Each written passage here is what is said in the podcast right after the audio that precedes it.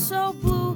不过我围在寂寞城市的边界，戴上耳机，闭起眼睛，哦，让我暂时的逃避。So blue blue not today。当阳光洒进蓝色的窗前，我才能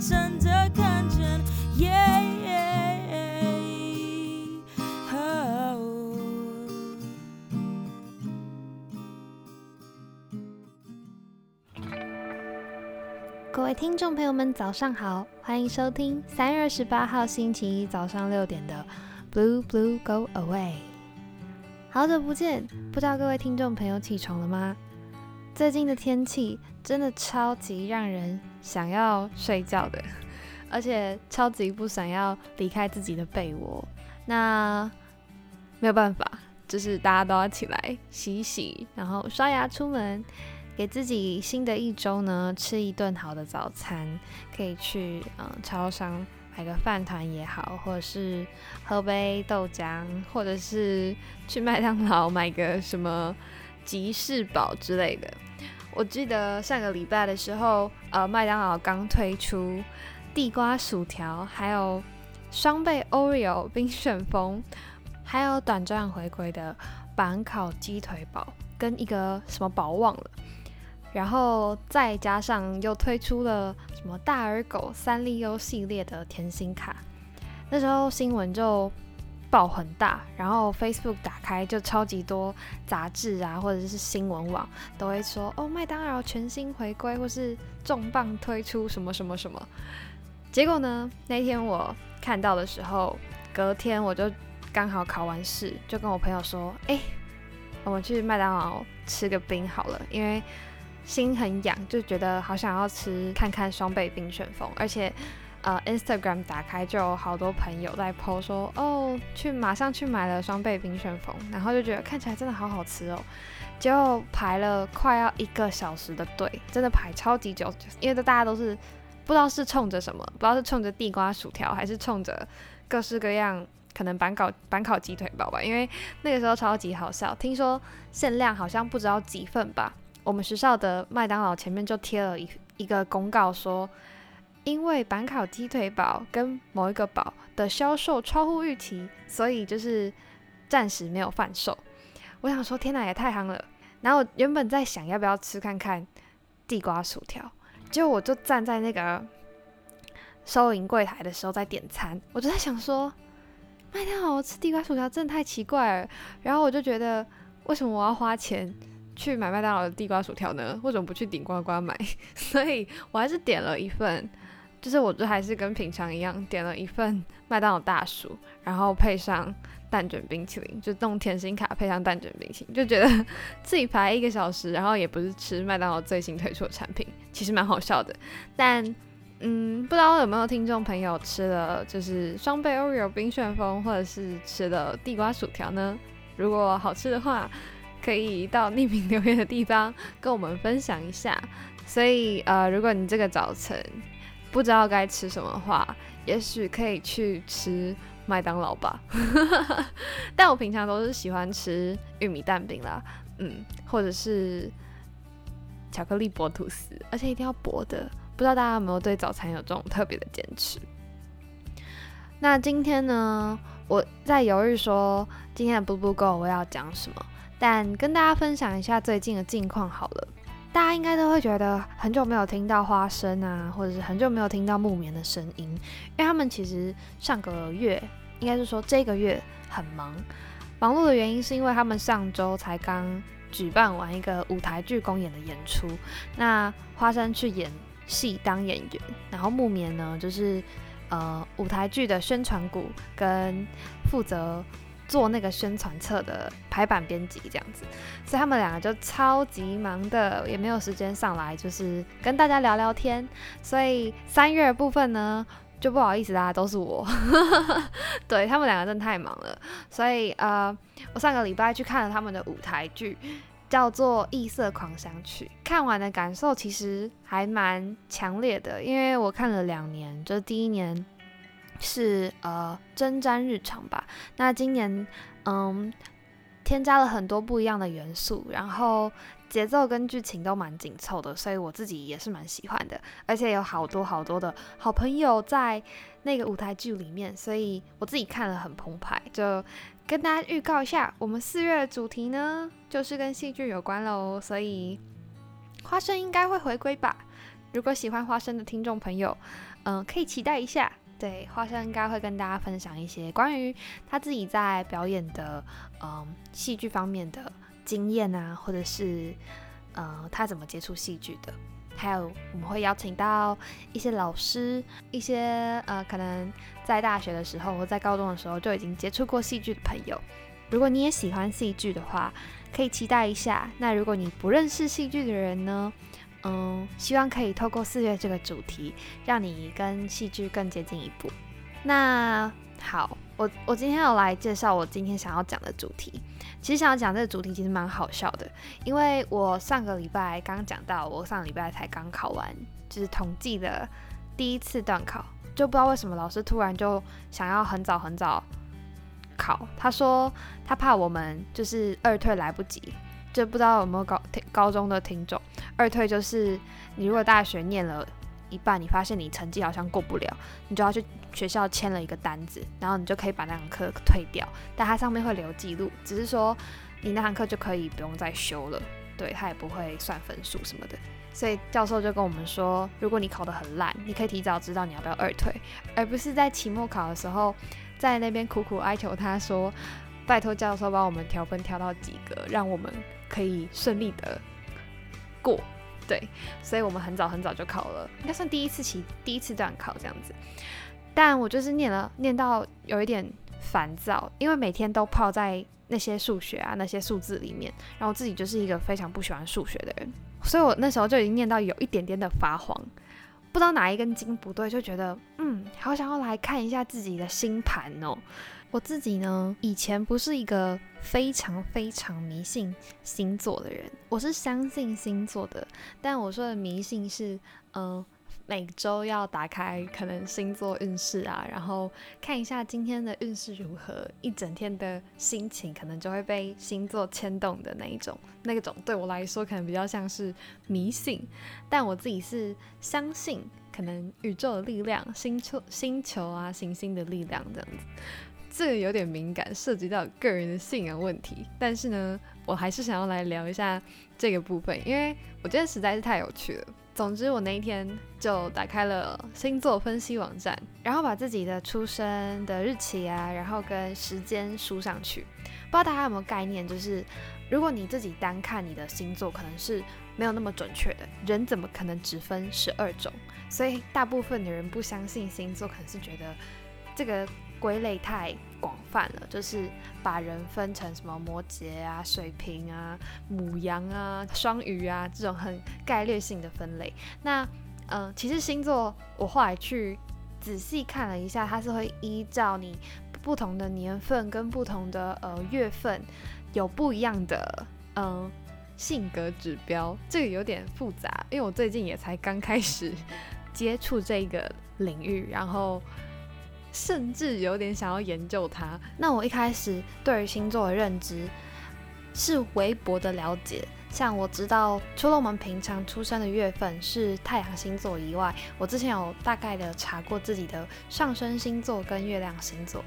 那上升星座是代表着个人对外的关系，这个是上升星座，就是你个人对外是用什么样的方式去跟人相处，它会配对到。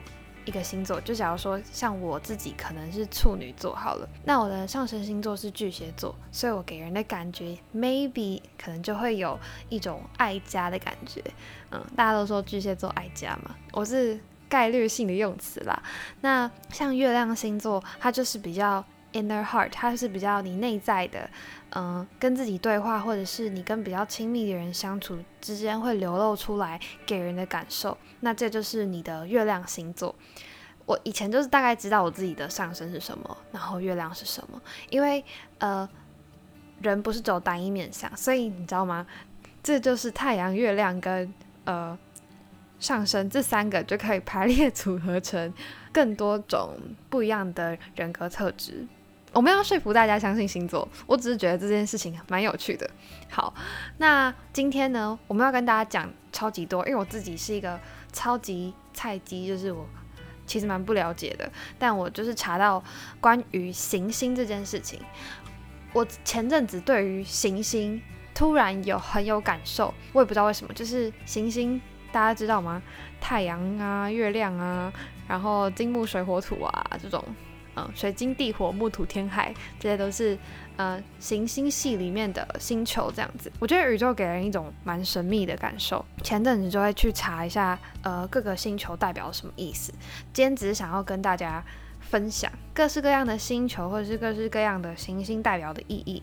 那在古典占星学方面，我自己去查了一下，因为后来才发现三个行星就是海王星、天王星跟冥王星，但要校正一下，就是。冥王星后来变成矮行星嘛？这三个是后来才发现的星球。那以前在古典占星学方面会排除这三个星球，那在现代占星学方面就会把这三个星球也加进来。嗯，我觉得这个蛮有趣的。那我现在来跟大家介绍一下，呃，在占星学里面讲的十大行星是各自代表什么意思。那以下言论就是个人立场发言，不代表本台。所有人对想法，我必须要，我觉得自己好像在传递什么邪教，但没有，我就只是单纯一个分享的心态，跟听众朋友们分享。十大行星里面分别有太阳、月亮、水星、金星、火星、木星、土星、天王星、海王星、冥王星。为什么没有地球？我也不知道，我也没有去查，但有兴趣的人可以自己去查看看。嗯，那太阳呢？它是狮子座的守护星。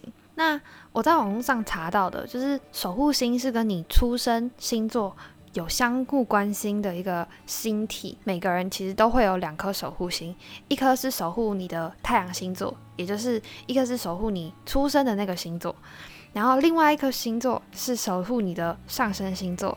那守护星跟你的太阳星座还有上升星座会。对你的运势造成影响，所以大家看到星座大师啊，或者是一些人在分享星座运势，大概就是用这种方式去运算吧。我自己的理解是这样子。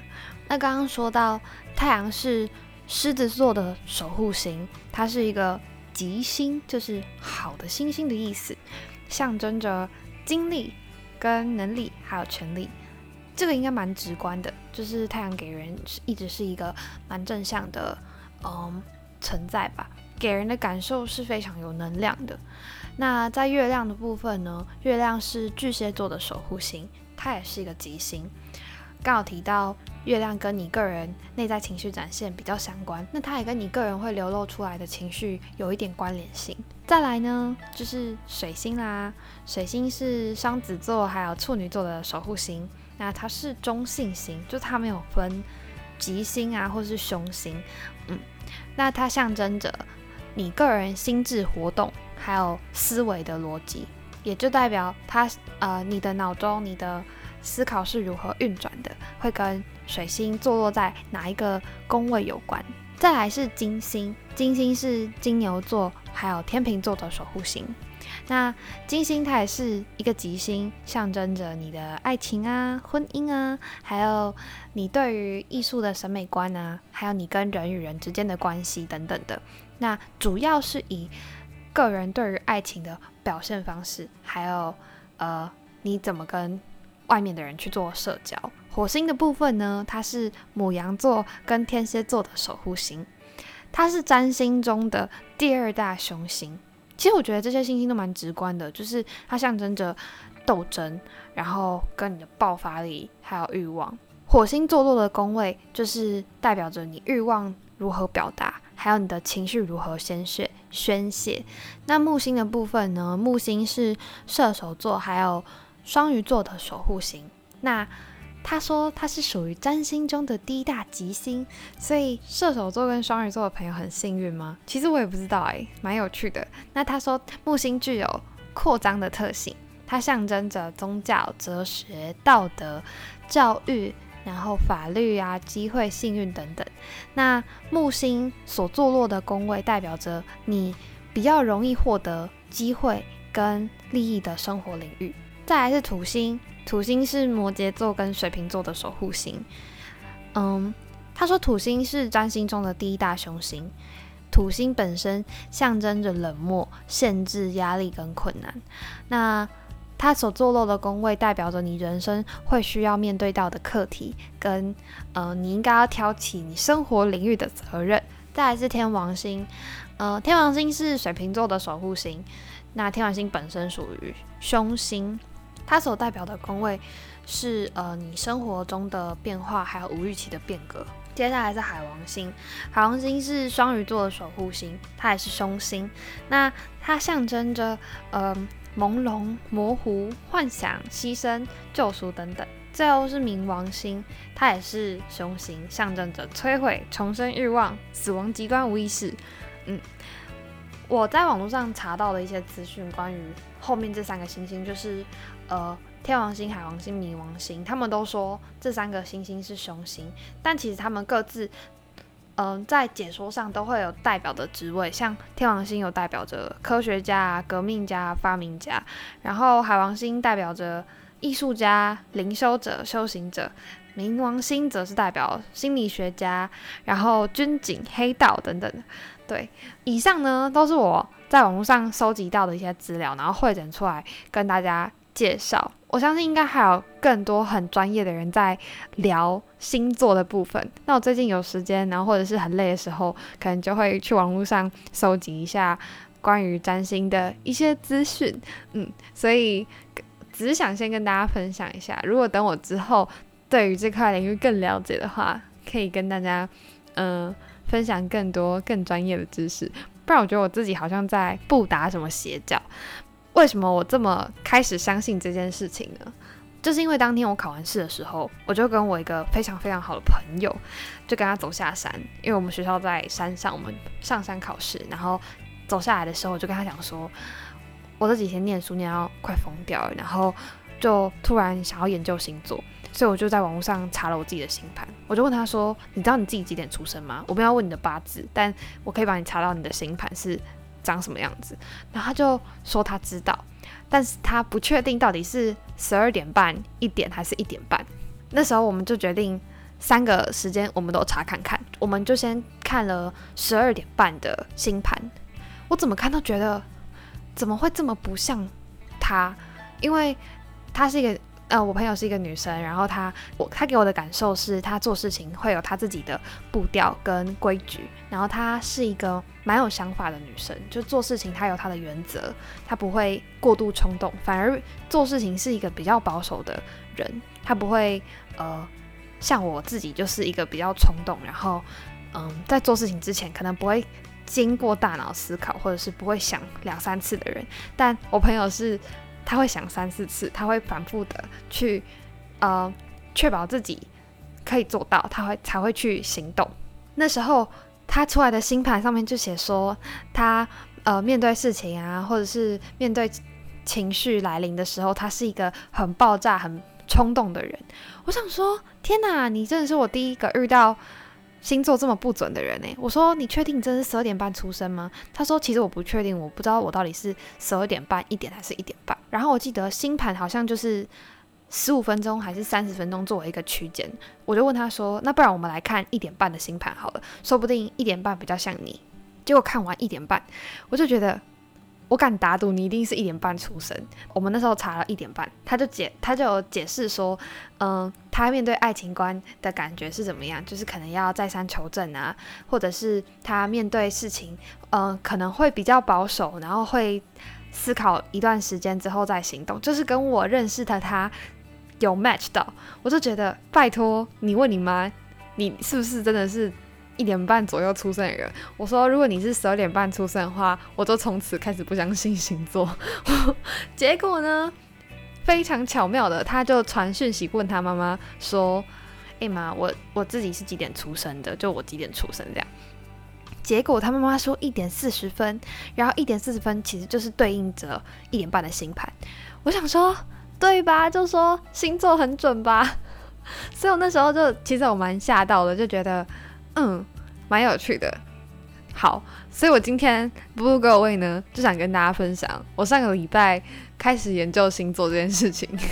这很荒唐，但还是蛮想跟大家分享这件事。然后，如果自己对星座有兴趣的人的话，其实你们在网上随便查什么星盘分析，然后你只要知道你自己大概是几点出生的，生日是几年几月几日，这样子查一查，你的星盘大概就会出来了。然后，我自己觉得这个领域还蛮大的，还需要一段时间去研究它。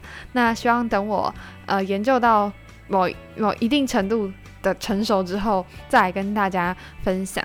今天好像在就是散播什么邪教，但我就觉得还蛮好玩的。嗯，那祝大家有个美好的早晨。那这次嗯 cover 的这首歌呢，就是池修。池修给我的感觉也是一个很有趣的一位男性。我一开始知道池修是他在 YouTube 上 cover。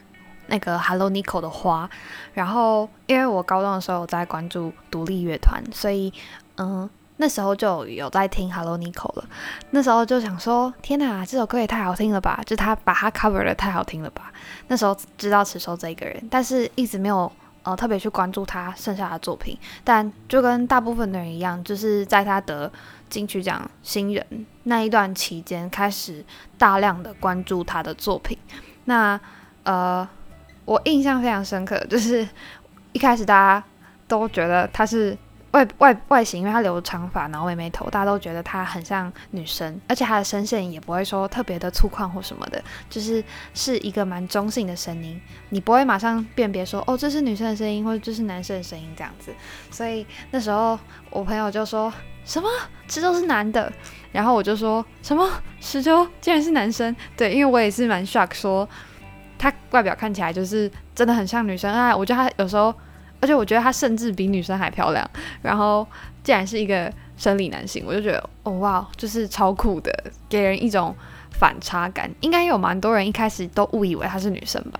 那他自己的作品其实，嗯，也蛮反映出他个人的个性的。所以今天要带来这首歌呢，是池州的《正想着你》呢。嗯，这首歌给我一种很恋爱感的感觉，然后我也非常喜欢他的 MV，因为 MV 的女主角印象中印象中是连玉涵，然后连玉涵也是我自己非常喜欢的一位女作家、女演员。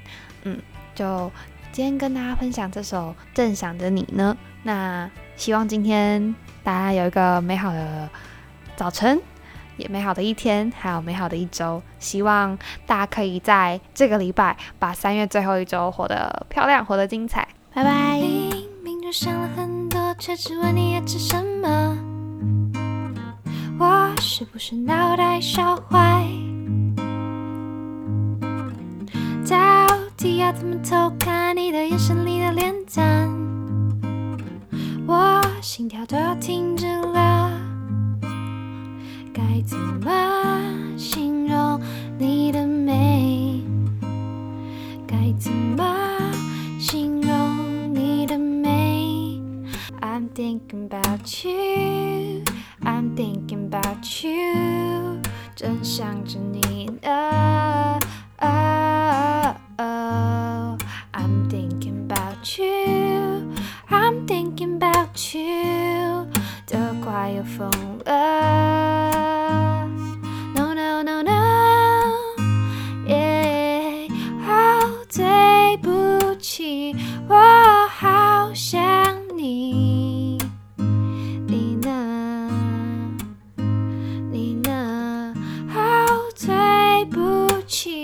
我好想你，你呢？都快要疯掉。嘟嘟嘟嘟嘟嘟嘟嘟嘟嘟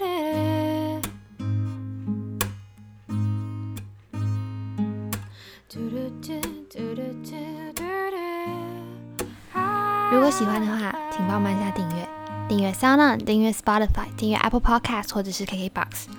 如果对我们的粉丝专业有兴趣的话呢，也欢迎到 Instagram 上搜寻 Saturday 十八，或是打上十八，其实我们都不想长大，就可以找到我们喽。那我们下次见喽，拜拜。